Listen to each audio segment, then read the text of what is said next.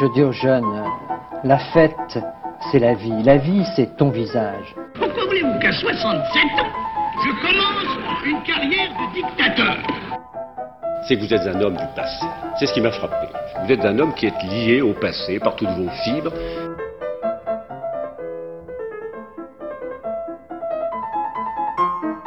Bonne nuit les petits, faites de beaux rêves, tonton veille sur vous. C'est la réforme oui, la chienlit non.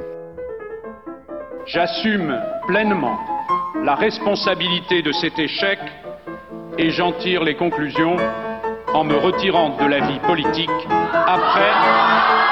Je vous demande de vous arrêter.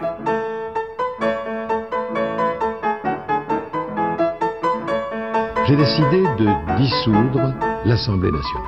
Bonsoir à tous et bienvenue dans cette euh, nouvelle émission d'Escapade avec Denis qui est toujours en direct de Colombie. Salut Denis Bonsoir Osgur et bon, bonsoir à tous les auditeurs de Radio Temps Rhodes. Et oui, ici depuis Barranquilla cette fois-ci, depuis le, le nord du pays. D'accord. Toujours en voyage, mais Toujours. toujours, toujours, toujours là pour RTR, toujours. Toujours là, Toujours pour Escapade. toujours là, euh, chaque mois on assure, on assure la continuité de service de, de l'émission. C'est incroyable.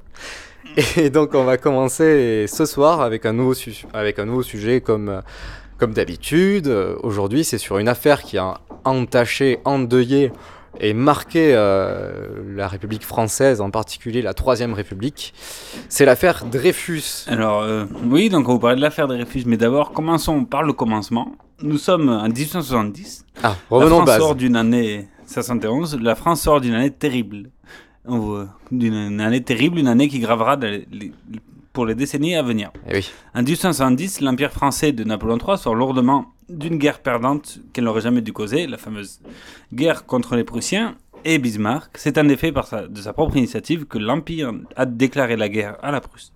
Les. Français ne se doutaient absolument pas que les Prussiens allaient se réunir et surtout qu'ils allaient, euh, ils allaient euh, battre à plat de couture l'armée française technologiquement et stratégiquement. Et oui, même stratégiquement. Donc la guerre ne durera que six mois.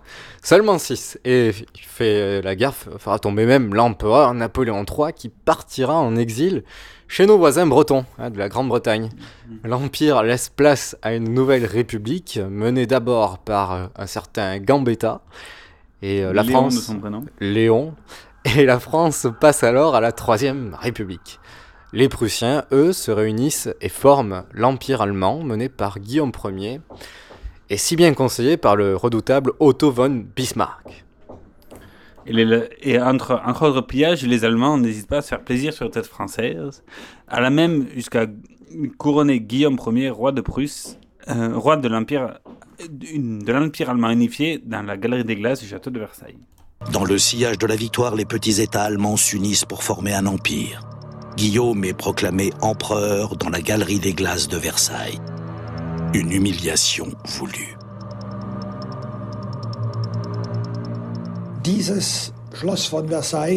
Le château de Versailles était un lieu somptueux. On ne pouvait imaginer cadre plus prestigieux pour le couronnement de l'empereur allemand. Et oui, c'est vraiment une démonstration de, de force qui est réalisée. Et les Allemands occupent euh, tout le quart nord-est euh, jusqu'à ce que la France euh, aura remboursé les 5 milliards de francs. Or, c'est énorme, de, de dettes de guerre jusqu'au centime près. Et le centime près, il sera donné aux Allemands, donné, enfin voilà, jusqu'en 1873. Donc les Allemands sont, restent dans le nord-est de la France jusqu'en 1873.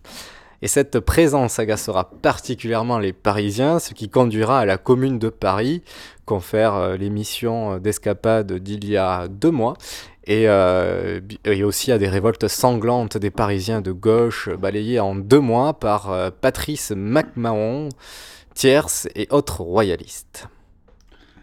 Cependant, la Troisième République s'installe dans la douleur et peine à convaincre les Français. Beaucoup hésitent à, à revenir de nouveau à une monarchie, alors que la République se remet à peine de la guerre contre les Prussiens, le remboursement des dettes, le renflouement des caisses, etc. Cependant, malgré les crises, la crise boulangiste de 1883, les affaires de Panama et bien d'autres, la République euh, s'installe contre vents et marées dans l'Hexagone, autorise les libertés fondamentales, forme notre jeunesse à la gloire de la nation, avec les réformes féries de l'éducation, et forme la jeunesse aussi au bienfait des colonies et aux méfaits des germaniques. D'accord, donc là on va, vous présenter le contexte.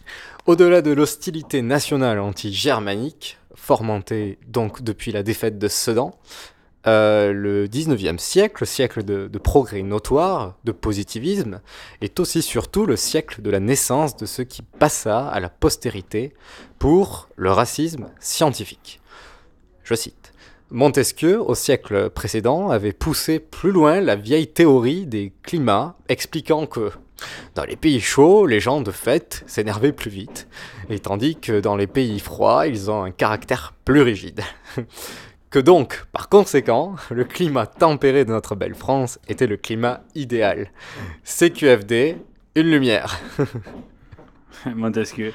En fait, c'est une théorie qui existait déjà, déjà depuis, depuis, depuis les Grecs, mais que lui a théorisé dans un bouquin. Et tout ça.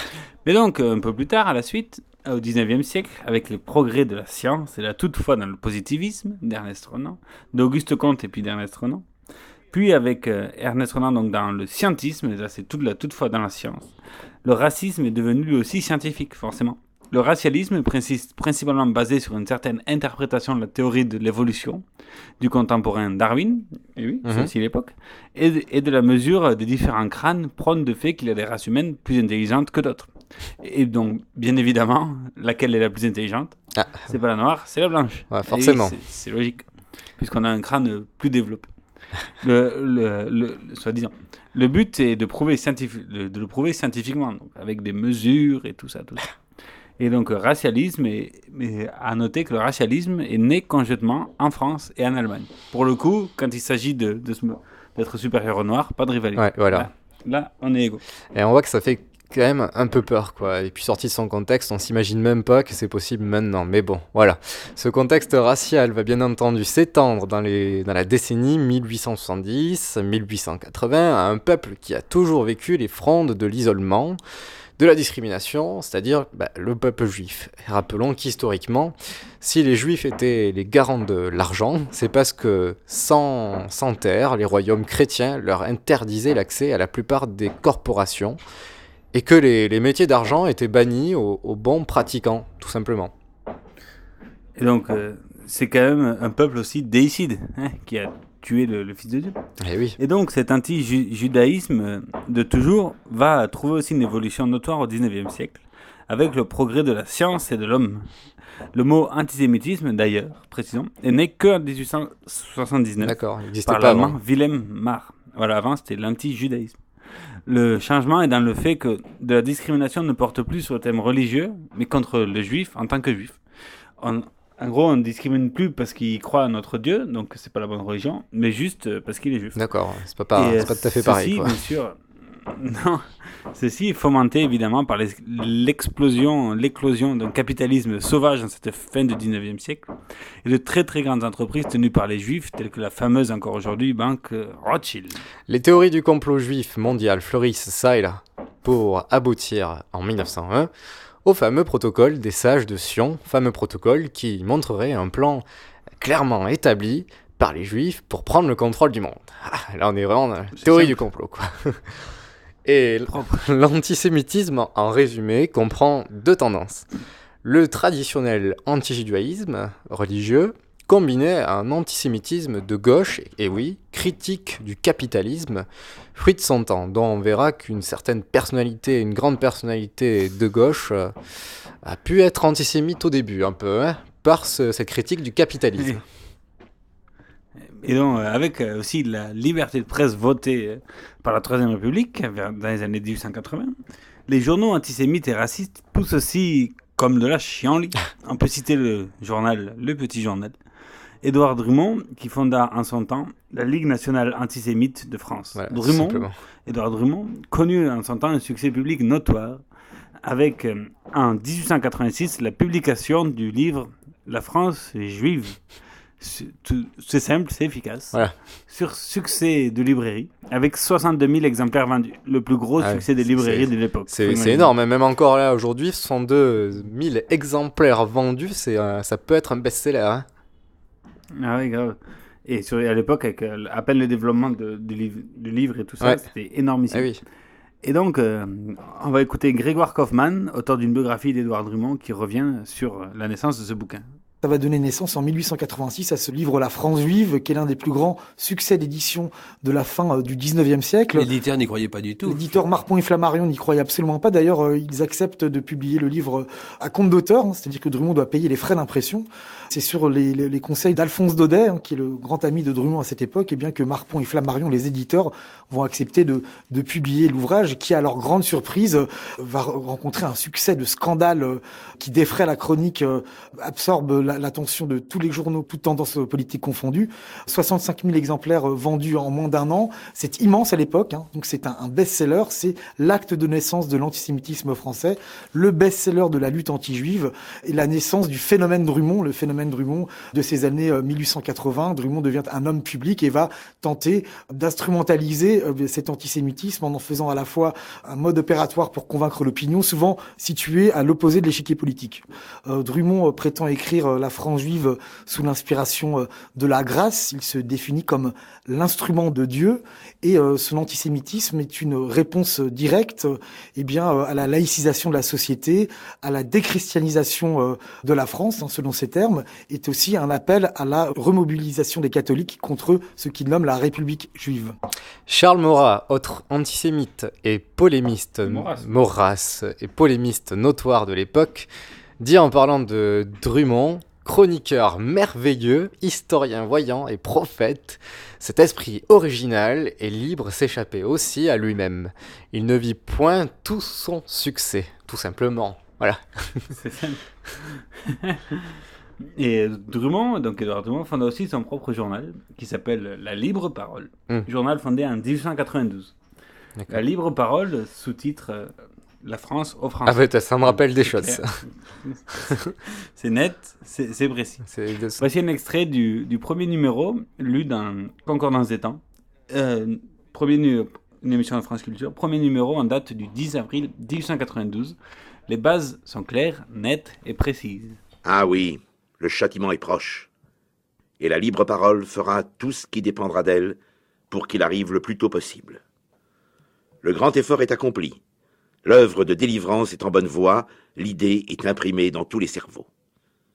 Bientôt tout le monde est exaspéré contre le juif. Les femmes françaises s'en mêleront et chasseront l'envahisseur à coups de balai. Les chiens eux-mêmes, les chiens de France, en force d'entendre répéter sans cesse, au milieu des imprécations, les noms sinistres des Rothschild, des Erlanger, des Dreyfus et des Isaac, se mettront de la partie et hurleront toutes les fois qu'il s'agira de l'un d'eux. Vous verrez comme il nous sera facile de nous arranger entre compatriotes lorsque nous serons débarrassés de cette horde de juifs venus de Francfort, de Cologne, de Hambourg, de tous les Meyer, de tous les Strauss, de tous les Reinhardt, qui s'amusent à nous faire battre entre nous pour nous dévaliser à leur aise, à la faveur du tumulte. Vous verrez combien tous les dix sentiments s'apaiseront vite, lorsqu'on aura compris la parole de Jeanne d'Arc. Il faut que le sang de France soit maître. Lorsqu'on aura adopté notre programme qui se résume en un mot, la France aux Français. Oui, c'est sympathique. Hein. Enfin, il y a tout sauf de la haine derrière. hein. C'est c'est vraiment. c'est pas C'est mal. propre pour un premier édito, ça, ça pose les bases de- de- de- d'un beau journal. Tout. Disons qu'on voit la ligne éditoriale. On la voit Voilà. clairement. Donc Édouard Drummond et sa mémoire, qui était célébrée par les collaborationnistes les plus radicaux pendant la Seconde Guerre mondiale, les Drummontistes des années noires, ces mêmes qui appellent et qui appelaient Vichy Jérusalem surallié et qui prônaient l'entrée de Propre. Drummond au Panthéon. Oui, c'est propre. Et de nos jours, a- cela se a- il y en a voit. qui pensent que Vichy c'est radical. Voilà. Et de nos jours, cela se voit comme une ironie de l'histoire, mais en 1898, Drummond devient, le, devient député d'Alger. Et oui, député, quoi. Ville qui a été secouée il y a peu par des, des pogroms anti-juifs. Qu'est-ce que c'est qu'un pogrom, euh, Denis? C'est euh, une attaque publique. C'est euh, ouais, c'est ça. C'est une attaque ciblée euh, de la foule co- contre contre une population. Presque comme une rafle, Qui a, été peu, ciblée, qui a été qui a été ciblée il y a peu à son époque. Ce qui ce qui était qui a donc surfé sur l'antisémitisme qui vi- qui, qui, qui passait par Alger pour, pour être élu de Alger. D'accord. Et du coup, ce cher, euh, ce cher, cet Édouard Drummond euh, devient de, encore plus un personnage public, euh, notamment par sa députation, et ceci en pleine affaire Dreyfus. Donc là, on fait petite transition Ah, y sur voilà. l'affaire Dreyfus. Nous y voilà, le cœur du sujet. Voilà. Mais c'était quand même important de rappeler tout ça, ce contexte. Et oui, le contexte Ce lourd, contexte. Très, très, très, très lourd. Et que, qui est encore aujourd'hui souvent oublié, en fin de Oui. compte. Et donc, euh, Dreyfus, une affaire. Tout commença par un banal fait divers de septembre 1894, par la découverte d'une lettre d'un bordereau par une femme de ménage, en réalité une espionne. Bordereau co- concer- concernant entre autres les plans d'un canon d'artillerie de 120 mm. Bon, jusque-là, pas grand-chose. Bordereau a lui-même envoyé à l'attaché militaire allemand en poste à Paris et le bordereau qui n'est pas signé. Donc, C'est des plans, on ne sait pas, c'est pas à qui, mais on les trouve dans une poubelle alors qu'ils n'auraient pas dû être. Et euh, ce qui aura son importance, qui n'est pas de signature. Une euh, banale histoire donc d'espionnage contre espionnage comme il, comme il arrivait euh, fréquemment. Rapidement, les soupçons se portent vers un officier de l'état-major, Alfred Dreyfus. Ah, et pourquoi? Euh, En effet, Alfred Dreyfus, né capitaine né en Alsace, mais demeuré français, car l'Alsace à l'époque n'est plus française, Ouais. avait les faveurs de ses supérieurs, et avait les défaveurs de ses supérieurs car il était juif. Et pourtant, il était toujours bien noté, c'était un officier exemplaire. Mais c'était un juif dans l'armée, et l'armée n'aimait pas trop les juifs. Et donc, euh, le- il a rapidement formé le coupable idéal. D'accord, donc euh, dans l'armée, il y avait quand même une petite mouvance nationaliste, quoi, clairement. Et pour euh, vérifier, Ah oui, toujours. voilà. Et pour vérifier son écriture, on lui fait faire une dictée, oui, euh, la Bernard Pivot, et on lui tend Ah, un piège qui forcément prouvera sa culpabilité. forcément, le piège. Oui. Et le contexte favorable à un antisémitisme notoire, comme on l'a vu, met la pression sur Auguste Mercier, ministre de la guerre. En particulier, le journal de Édouard Drummond, bizarrement, la, parole, euh, la libre parole, qui l'accuse ouvertement de laisser la porte ouverte à la présence des juifs dans l'armée. C'est bizarre ça. Et c'est bizarre que Drummond, son journal, prenne ces propos-là. Je ne comprends pas. Et c'est donc fait. C'est surprenant. Ouais, c'est surprenant. C'est donc fait. Le- en octobre 1895, Alfred Dreyfus est envoyé à la prison du Cherche-Midi. N'ayant de fait aucune preuve formelle, l'état-major reste discret sur le sujet, forcément. Faut pas trop s'exposer, Ah bah quoi. oui, ça- Et du coup, Pas trop médiatiquement, ça voilà. Et l'affaire est révélée au grand public par la presse le 29 octobre 1894, donc 15 jours plus tard. Voilà, c'était mi-octobre que ça se passait. Euh, et sous la pression de cette euh, même presse antisémite virulente, euh, bah, l'état-major accélère les choses, quitte à fabriquer rapidement des nouvelles preuves. Vilipendé pour... euh, Ah. Voilà. Allez, on, on fabrique des Facile, preuves. on c'est- fabrique des preuves. Faut plier l'affaire, quoi. Et, on peut- Voilà, hop. et vilipendé pour son attentisme, le ministre de la Guerre pousse à l'accélération du procès. Et à peine deux mois après, le 19 décembre 1894, un conseil de guerre à huis clos juge le Bizarre. capitaine Alfred Dreyfus. Voilà. Le huis clos était tout à fait légal, mais bon, c'est quand même euh, moyen. Et donc, euh, Dreyfus, euh, Dreyfus, Alfred, faute d'aucune preuve, a plus que toutes les chances d'être acquitté, évidemment. Mm. Or, Bah oui. Pendant les délibérations des juges, évidemment, on n'a aucune preuve que, que ça peut être Ça- lui, c'est pas signé. Ça paraît logique, quoi. Mais bon. Voilà.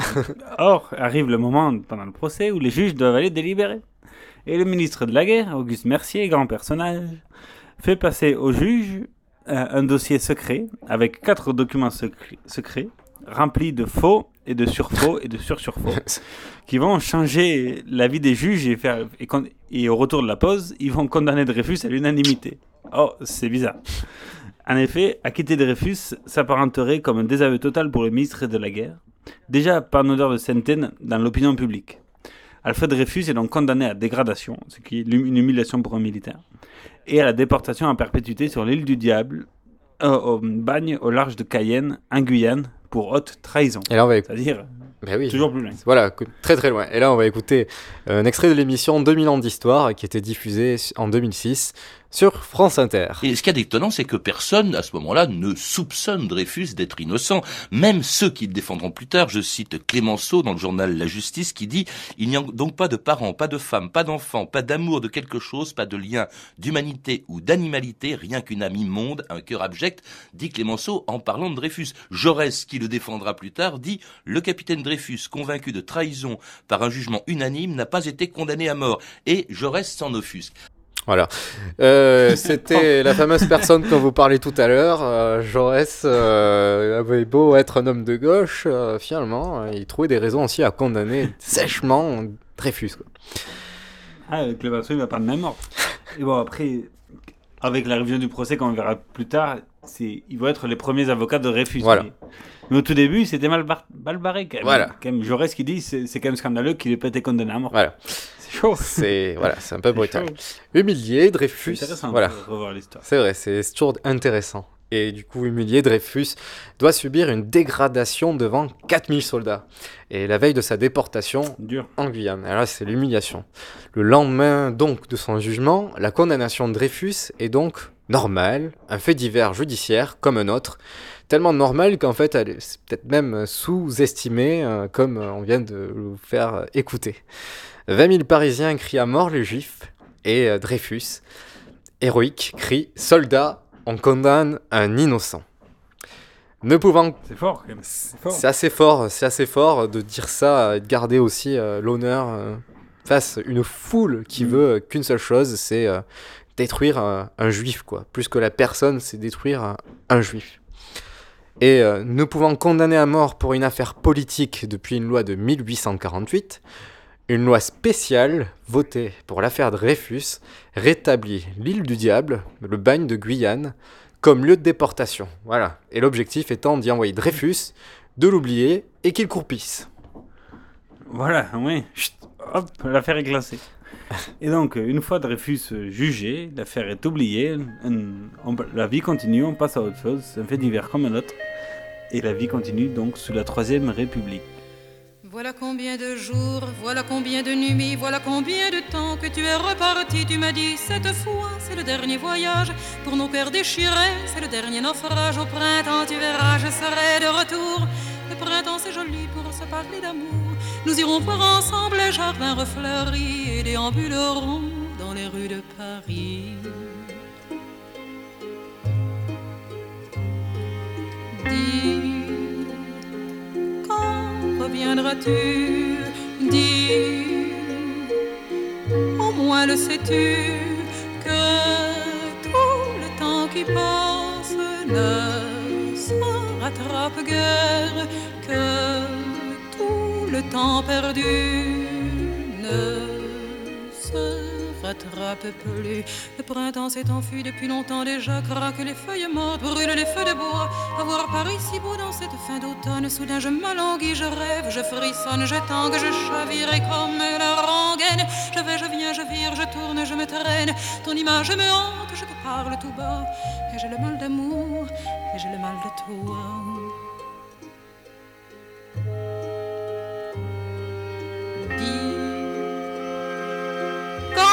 Quand reviendras-tu Dis,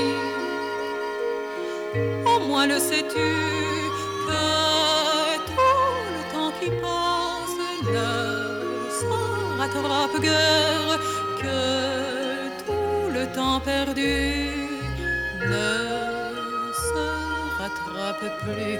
J'ai beau t'aimer encore, j'ai beau t'aimer toujours, j'ai beau n'aimer que toi, j'ai beau t'aimer d'amour. Si tu ne comprends pas qu'il te faut revenir, je ferai de nous deux mes plus beaux souvenirs. Je reprendrai la route, le monde et mes merveilles, j'irai me réchauffer un autre soleil. Je ne suis pas de celles qui meurent de chagrin, je n'ai pas la vertu des femmes de marins.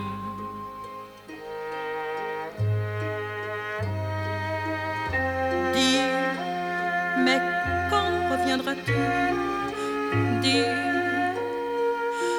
au moins le sais-tu que tout le temps qui passe ne se rattrape guère, que tout le temps perdu ne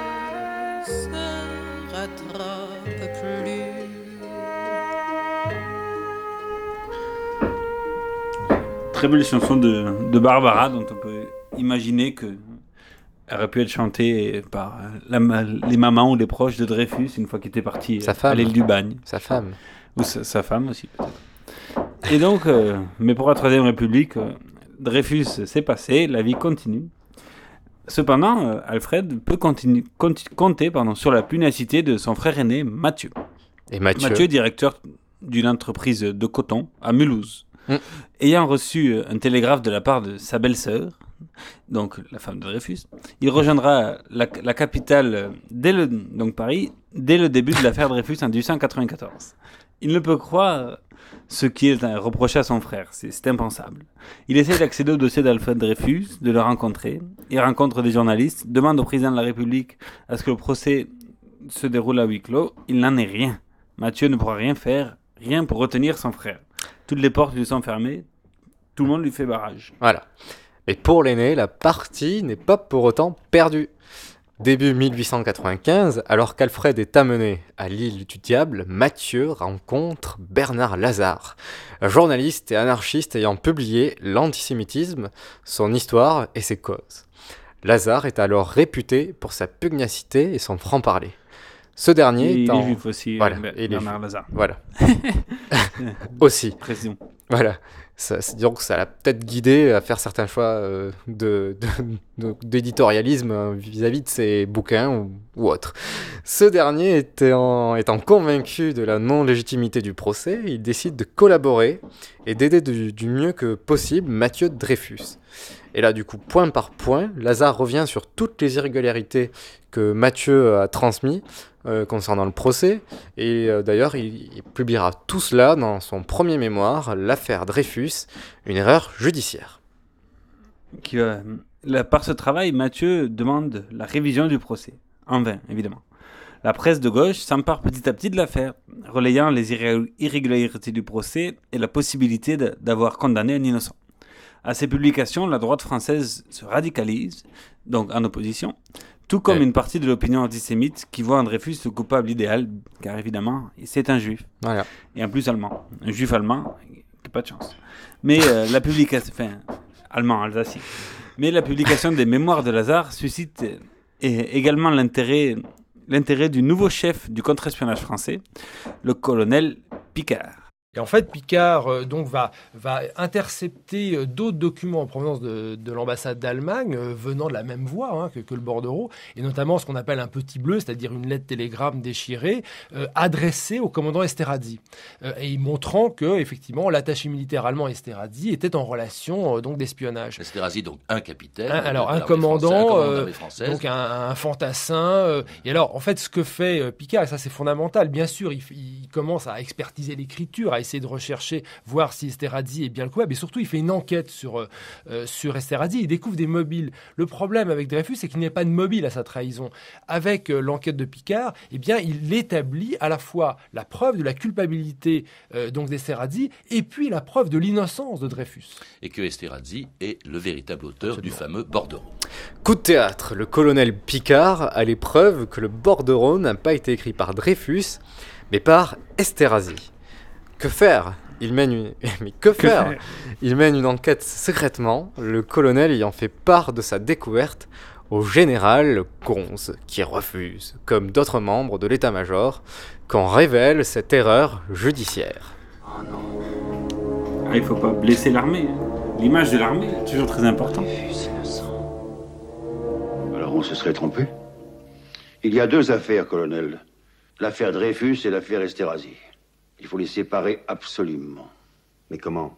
C'est impossible. Le bordereau est de la main d'Esterhazy. Oubliez le bordereau, colonel. Instruisez l'affaire Esterhazy. Le dossier Dreyfus reste clos. Mais c'est impossible, mon général. Esterhazy est un traître, un espion. Ce n'est pas la preuve. Pour l'instant, c'est un officier de l'armée française. Mais un innocent est condamné à sa place. Qu'est-ce que ça peut vous faire que ce juif reste à l'île du diable? Mais puisqu'il est innocent. Innocence. Si vous ne dites rien, personne ne le saura. Je ne garderai pas ce secret pour moi. Vous emporterez ce secret. Tous les secrets. Ou bien vous serez brisé, exilé, comme Dreyfus. Nous voici un extrait du film euh, L'affaire Dreyfus, sorti en 1894. 95, si ma mémoire ne me fait pas défaut, dont on entendra, un autre extrait un peu plus tard, et qui illustre bien donc la, querelle entre le, le général Picard et le colonel Picard et les autres euh, généraux de l'état-major. Oui, dont le général Gonze. Qui, voilà, qui, qui va euh, se battre contre des moulins à vent, évidemment, parce qu'on ne va pas toucher au prestige de l'armée. C'est ça. Et donc, comme vous l'avez compris, et pour l'état-major, il y a d'un côté affaire Dreyfus et de l'autre affaire Esterhazy. Ils ne veulent absolument pas mélanger les deux. Picard essaye de poursuivre son enquête, espérant la révision du procès de Dreyfus, car pour lui, il est clair, on a mis un innocent en prison. Mais il pire, pire qu'en prison, hein, au bagne. euh, mais l'enquête dérange. Picard est alors muté dans l'Est, puis en Tunisie. Trop dangereux. De plus, Ah. c'est sans compter sur son adjoint Hubert Henry, sacré Henry. Ce dernier adresse le 2 novembre 1896 un faux document à ses supérieurs qui prouverait la complicité entre les services allemands et Dreyfus. Un faux document grossier, mais, mais qui suffira hein, à l'état-major pour euh, dis- discréditer davantage Picard. Dis- disons qu'il était content d'avoir un, un faux élément en plus. Quoi. Voilà, au point où ils en suivent, un peu plus de faux, un peu, un peu moins de faux, c'est pas gênant. Voilà. Tant, enfin, tant que- tant que tant qu'on s'en sort les, les mains libres. Donc, le colonel Picard, ne pouvant plus supporter son écartement au sein de l'armée, confie ses révélations à son, à son ami, l'avocat Louis Leblois. Le, dès lors, ce dernier ne pouvant retenir ses révélations, il décide d'en informer le vice-président du Sénat, Auguste Scheuer-Kestner, espérant qu'on le prononce bien, sans toutefois Oui. citer Picard, évidemment. Et le vice-président, lui-même touché par ces éléments, décide d'en parler à son entourage, à la classe politique. L'affaire revient alors à l'oreille de l'état-major de l'armée, qui dénonce Picard comme étant à l'origine des fuites. Bref, c'est pas fini. C'est pas fini, oui. Et là, on Ça se complique. Oxmo Puccino. Ce qui m'a sauvé, c'est que je voulais pas faire de peine à mon père qui dit ce gosse. Non, je l'ai pas fait. J'ai trouvé ma voie le jour où j'ai pensé à tuer un homme. Donc, je suis bien placé pour parler de paix. J'évite de me répéter, alors je me tais. Lorsqu'il est trop tard pour bien faire, comment apprécier la paix sans la guerre Comme la fin et le début, les deux font la paire. Je viens déclarer la paix sans heurts. Quelques cartouches d'encre dans le chargeur, c'est l'arme de paix.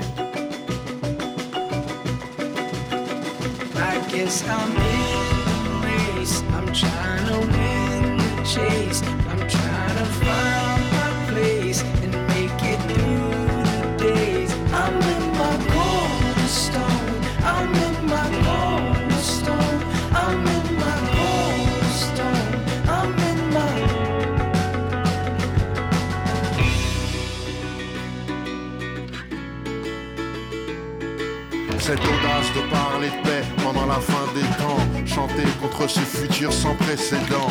Il le faut, ce monde c'est le nôtre. Je pense qu'on tire bénéfice du bien de l'autre. Inquiet, car au fond je sais, le malheur de l'un ne fait le bonheur de personne. Comprenez, guérir est la seule porte, on ne peut que périr sous la loi du plus fort. La patience est plus efficace que la force, raison pour laquelle je milite pas. Qui insulte la paix ne la mérite pas. Chacun touchera sa part de l'héritage.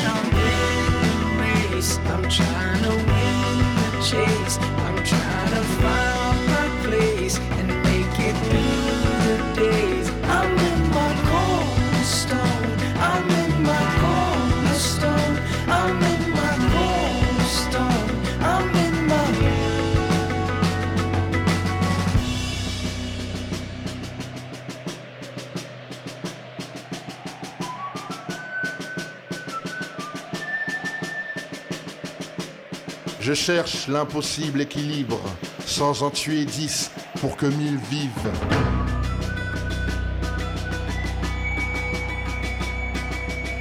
La paix à tout prix n'est plus la paix.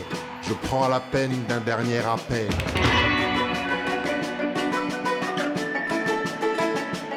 Les chanteurs de vérité sont des cracheurs de flammes. Sous feu des tirs d'armistice, je deviens un passeur de calme. Un jour, l'injustice en personne fera tomber une larme.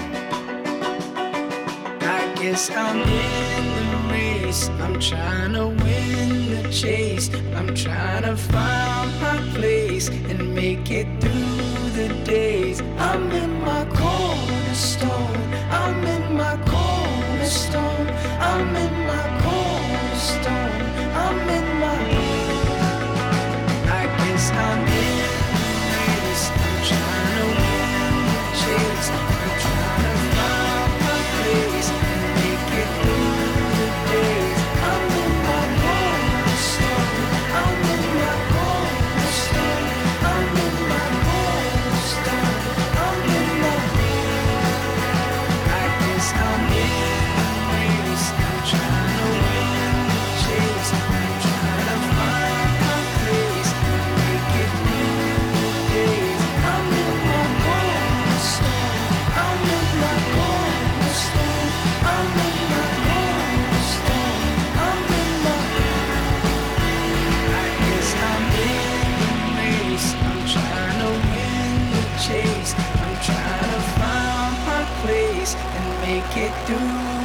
days. I'm in my cornerstone. I'm in my cornerstone.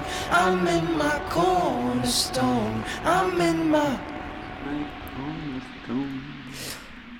Pendant que les institutions commencent à se douter de la culpabilité de Dreyfus, Mathieu, donc le Fred, euh, le frère, poursuit son investigation.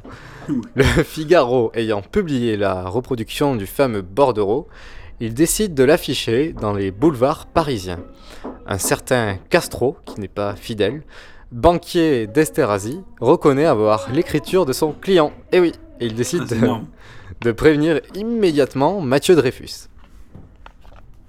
Le vice-président du Sénat, donc le fameux Schauer Kestner, euh, toujours troublé par les éléments qui lui sont confiés, et comme, décide de rencontrer Mathieu Dreyfus.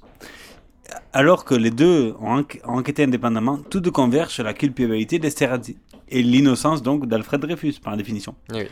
Ma- Mathieu décide alors de porter plainte contre Esterhazy le 4 décembre 1897. Donc, une énième ouverture euh, d'enquête, euh, pas d'enquête, mais bon, une, une énième intention de procès. Mais bon, la nouvelle plainte relance les débats publics. Voilà, c'est surtout ça. La conséquence, c'est que on- sent que le- le- la France prend part aux différents euh, rebondissements du, pro- du, du procès.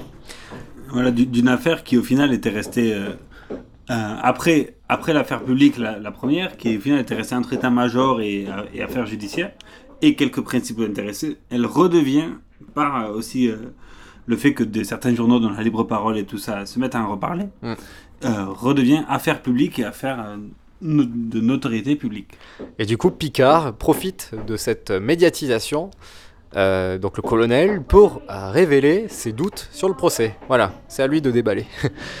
Malgré tout, Esterhazy est acquitté par le Conseil de Caire. Voilà.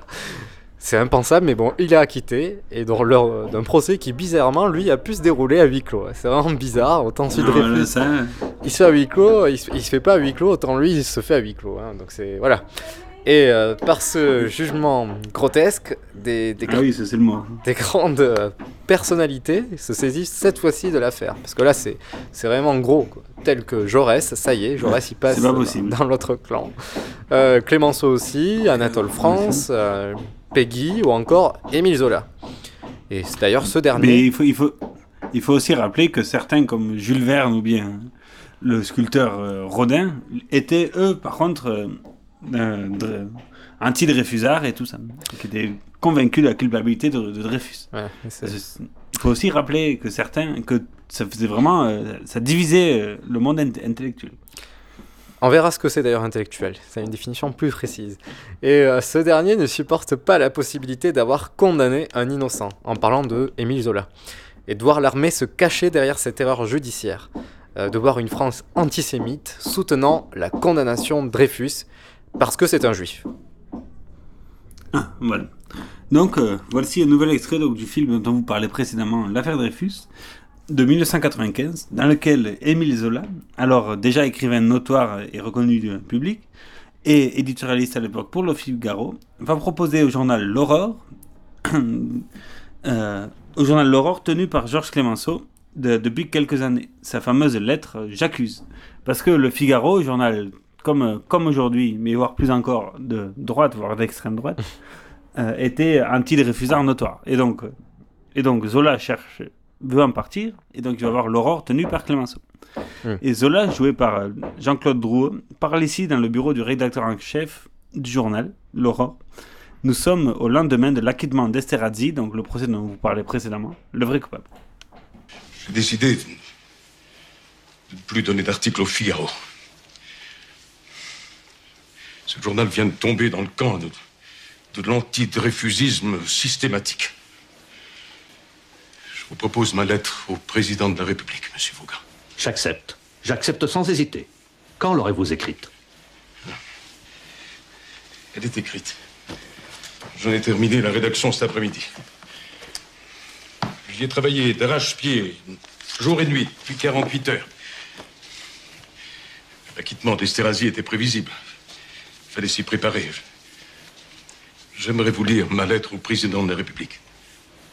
Allez-y, monsieur Zola, je suis prêt. Monsieur le président de la République. Permettez-moi, mais j'aimerais, si possible, que toute la rédaction de l'Aurore assiste à la lecture de cette lettre, si vous en êtes d'accord. Oui, oui, bien sûr. Mais cette lettre est longue, monsieur le président, et il est temps de conclure. J'accuse le lieutenant-colonel du Paty de Clam d'avoir été l'ouvrier diabolique de l'erreur judiciaire. J'accuse le général Mercier de s'être rendu complice, tout au moins par faiblesse d'esprit, d'une des plus grandes iniquités du siècle. J'accuse le général de Boisdeffre d'avoir eu entre les mains les preuves certaines de l'innocence de Dreyfus et de les avoir étouffées.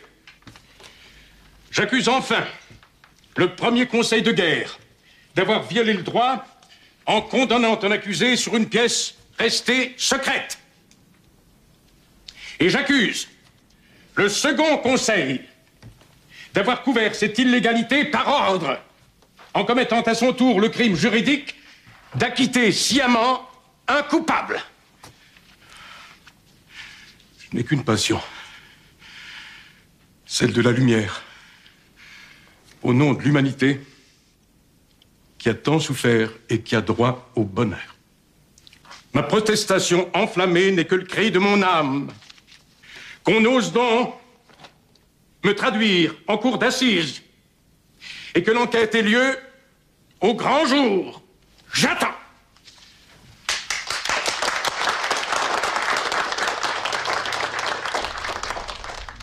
Vous écoutez toujours euh, Escapade, nous sommes sur RTR 107 FM à Rhodes et nous faisons une émission sur Dreyfus. On vient d'entendre euh, euh, du coup euh, Monsieur Druot qui joue Émile Zola qui lit son célèbre J'accuse au rédacteur de l'Aurore qui est autre que Clémenceau, directeur.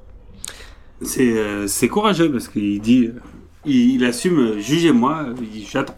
C'est très fort en fin de compte. Eh ben, en C'est plus, très, très fort. il aura d'ailleurs euh, un procès derrière lui, euh, il me semble, après cette. Oui, euh, après coup.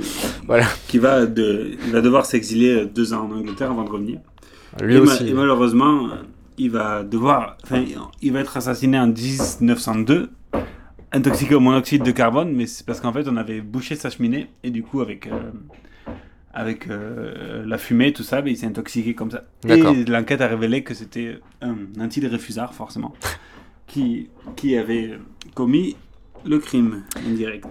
Du coup. euh, Et donc, euh, en 1898, Voilà. revenons à nos moutons. La France est coupée carrément en deux. D'un côté, les Dreyfusards, réclamant la vérité sur l'affaire, invoquant les, les droits de l'homme et la liberté individuelle, menés par les intellectuels, comme euh, nomme Clémenceau, toutes les personnes de haute influence Dreyfusards qu'il côtoie. Donc voilà euh, l'apparition du terme intellectuel qui vient, euh, c'est un terme inventé, enfin inventé, réutilisé, réemployé euh, par Clémenceau et amplifié. C'est à partir de là qu'on utilisera le terme intellectuel. Et à noter que les, les Dreyfusards se, se réunissent et fondent à cette occasion aussi quelque chose que, qui parle à beaucoup, je pense, c'est la Ligue des droits de l'homme. La Ligue des droits de, des droits de l'homme est vraiment euh, euh, créée, fondée à l'occasion, à l'occasion, à l'issue euh, du, des, des différents déboires de, de Dreyfus. Voilà. Et de l'autre côté, les anti-Dreyfusards, forcément, euh, qui ne veulent pas remettre en cause la justice de la grande armée, la, la belle et, et grande armée française, armée, armée voilà, si chère à leurs yeux, et les anti-Dreyfusards qui sont malheureusement aussi beaucoup pour euh, antisémites. Voilà. C'est clair. Des manifestations et contre-manifestations sont organisées en France et en province. Des émeutes éclatent partout. C'est la béréginette totale. C'est c'est vraiment. C'est vraiment. euh, Le chaos. quoi. la catastrophe. C'est le chaos. À cette image, et mais tant à Paris qu'en province en fin de compte. Oui. Euh, à, à- à cette image, la presse est également divisée en deux. On pourra citer des journaux de réfusards, comme l'Aurore, bien entendu, Le Temps, et de l'autre côté, des journaux clairement anti-Dreyfusards, comme La Croix, qui était clairement d'extrême droite à l'époque, Le Petit Journal, dont on a parlé précédemment, La Libre Parole, Mhm. évidemment, d'Edouard Drumont, ou bien La Dépêche du Midi. voilà, la dépêche d'abord, la dépêche. la, la dépêche du midi, euh, on va vous l'expliquer pourquoi juste après, mais ça s'appelait d'abord la dépêche. Ah, d'accord. Et donc, euh, La Dépêche, qui, 50 ans plus tard, sera ouvertement collaborationniste. Voilà. Dans la ligne droite de sa, de sa ligne éditoriale. Voilà, et c'est pour ça qu'elle deviendra la dépêche du midi, puisque comme beaucoup de, de quotidiens, malheureusement, durant la Seconde Guerre mondiale, qui avaient basculé dans le camp du, du collaborationnisme, euh, pour après retrouver une licence euh, finalement à diffuser de nouveau sur les terres françaises, ils devaient changer de nom et ils ont rajouté du midi à la dépêche. Donc au début c'était la dépêche et après la Seconde Guerre mondiale, ça s'appelle, ça, voilà, c'est devenu la dépêche du midi. Euh, Ah ben ça, on voit que ça a changé, parce que le, le radicalisme n'est plus tout à fait dans la ligne éditoriale aujourd'hui. Bah, exactement, Ça- puisqu'on peut voir ça- que ça jusqu'au jusqu'à la Seconde Guerre mondiale, du coup, c'est plutôt vraiment à l'extrême droite, quoi, euh, la dépêche du midi. Euh, même si, il me semble qu'au Jaurès avait travaillé à la dépêche du midi. Euh, il- Oui, il Clémenceau. travaillé. Clémence aussi, mais bon, voilà. Euh, puis bon, finalement, euh, depuis, euh, même si c'est resté quand même dans la famille des bailés, disons que les bailés se sont plutôt Voilà. rangés dans, dans le chemin. Ils Dans le, dans le, dans le hollandisme le, le plus radical. Disons qu'ils sont, ils sont, ils ont, ils sont restés constants dans, dans l'opportunisme. Voilà. Et du coup, le, le- le 5 juillet 1898, la famille Dreyfus fait une énième demande de révision du procès. Le nouveau ministre de la guerre, Cavaignac, demande alors l'expertise du document que le fameux Henri, euh, c'est-à-dire euh, l'ancien, euh, l'ancien collaborateur du colonel Picard, ce que Mm. donc Henri avait fourni à l'état-major. C'était donc une fameuse lettre qui, est, euh, qui euh, aurait prouvé l'existence des liens entre les services allemands et Dreyfus. Voilà, ce qui a câblé euh, clairement aussi Picard. Et l'expertise euh, prouvant que la lettre est un faux, euh, grossièrement euh, réalisé, voilà, mais c'était grossier, mais bon, voilà. Le, colonel Henry, se suicidant aussi, voilà, ça fait un peu désordre. Bah, du coup, la demande de cassation est jugée recevable. Voilà, c'est qu'après coup, une fois tous ces événements faits, finalement, on peut casser le premier jugement qui a été fait et qui a été rendu à, à Dreyfus, quoi. Et donc, nouveau coup de théâtre, énième rebondissement. Le 29 octobre 1898, la chambre criminelle de la Cour de cassation casse le jugement de 1894, le premier. Dreyfus est donc réhabilité, sort de ses 4 ans de bagne, parce que pendant qu'on se chamaillait dans les rues de Paris et de Navarre, lui, il était, il était en train de faire du bagne au, Voilà. dans- au large de Cayenne, ce qui- faut quand même le rappeler.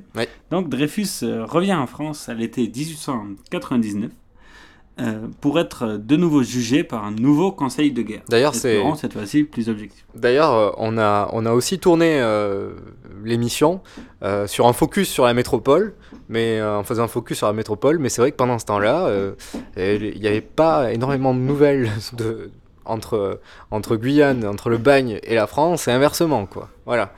Ah oui, ça c'est sûr. Et donc, euh, il récupère ses uniformes, ses galons de l'armée, il redevient capitaine, mais il demeure euh, prévenu, c'est-à-dire quand même en attente d'être jugé. Et donc, euh, comme l'a rappelé Osgur, pendant les quatre années où il était bagnard à, à- à l'île du Diable, Dreyfus n'a reçu aucune nouvelle de son affaire, ou presque aucune, vivant dans l'isolement le plus complet. C'est quand même assez hallucinant. Très difficile, et de...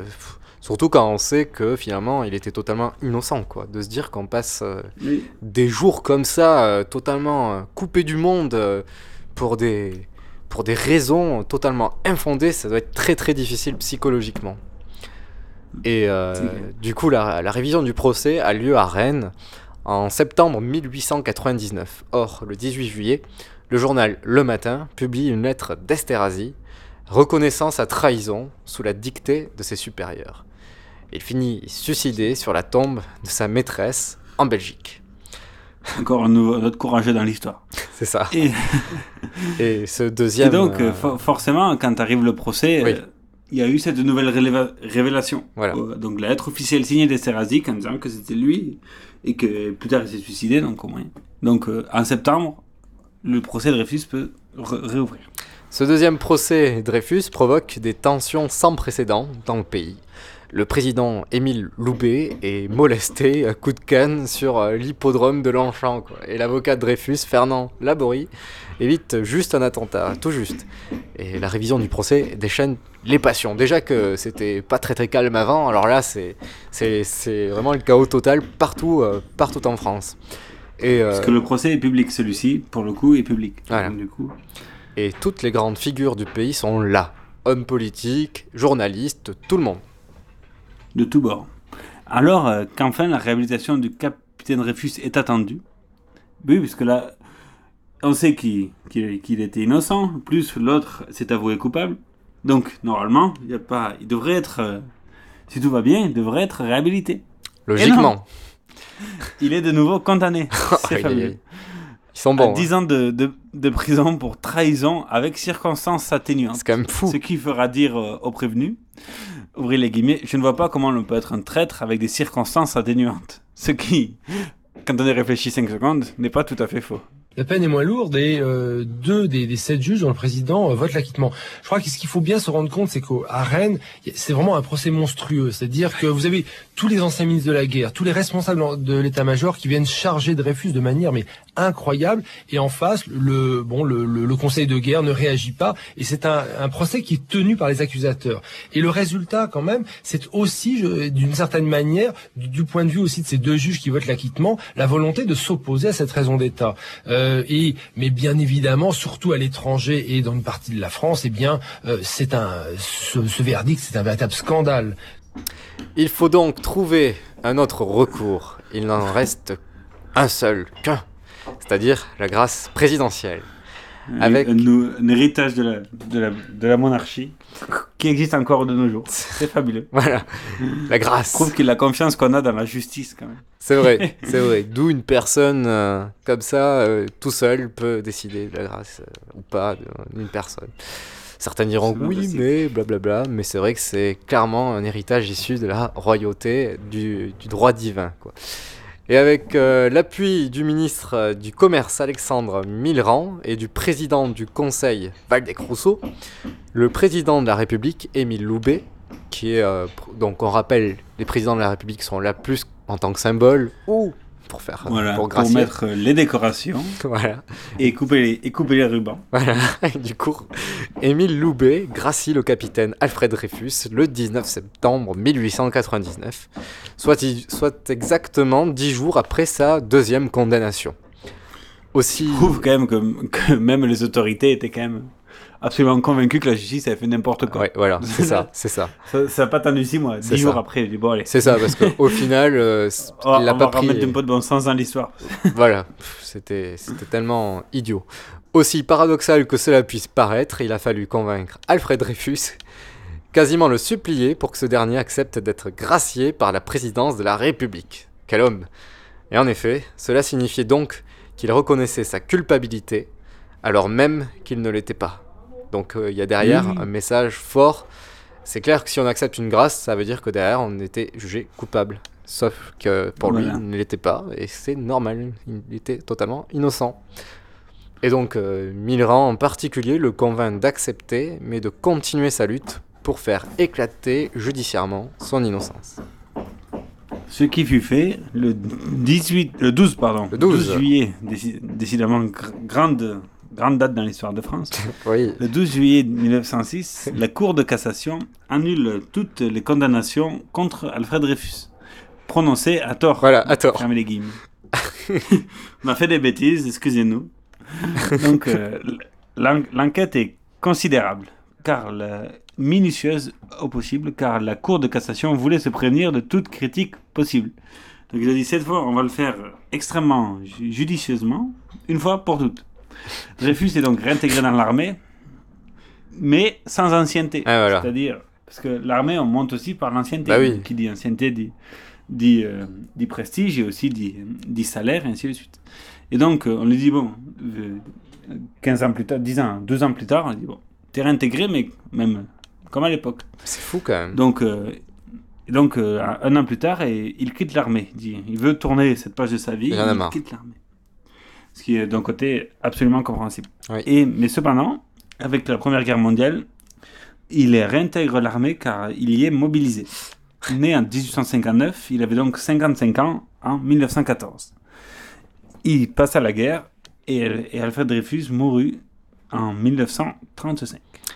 Voici euh, le seul enregistrement qu'on a de sa voix, enregistré en 1912, où il revient, donc euh, six ans après son, sa réhabilitation complète.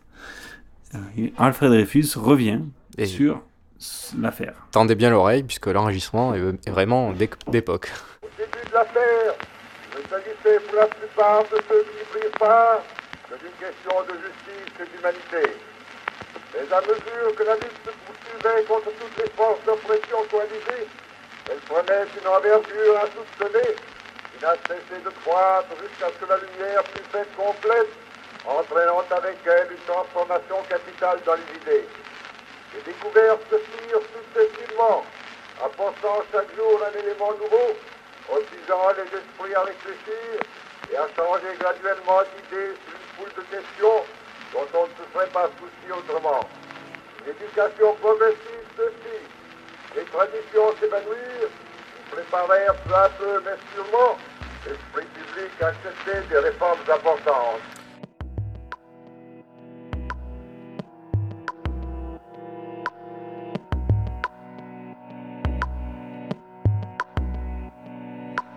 Suis de Londres, Léo. Je suis revenu des ombres, Léo. Les heures étaient trop longues, Léo. Sans ta peau sous mes ongles.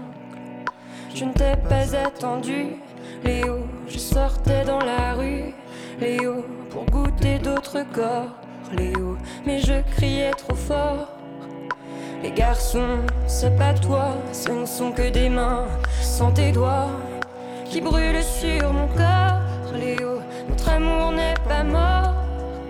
Les garçons, c'est pas toi, ce ne sont que des mains sans tes doigts qui brûlent sur mon corps, Léo. Notre amour n'est pas mort.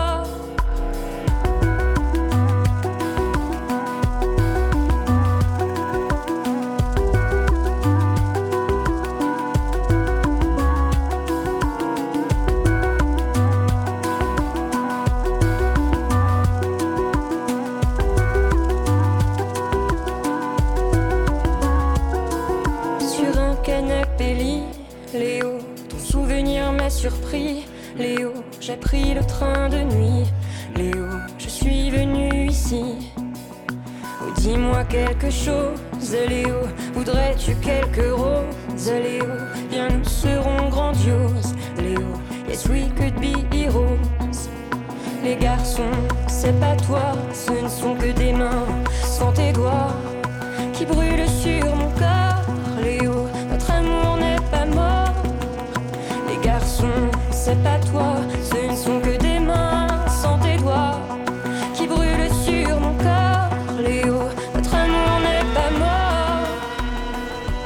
Et donc c'était Holidays de euh, Léo. Léo de Holidays plutôt.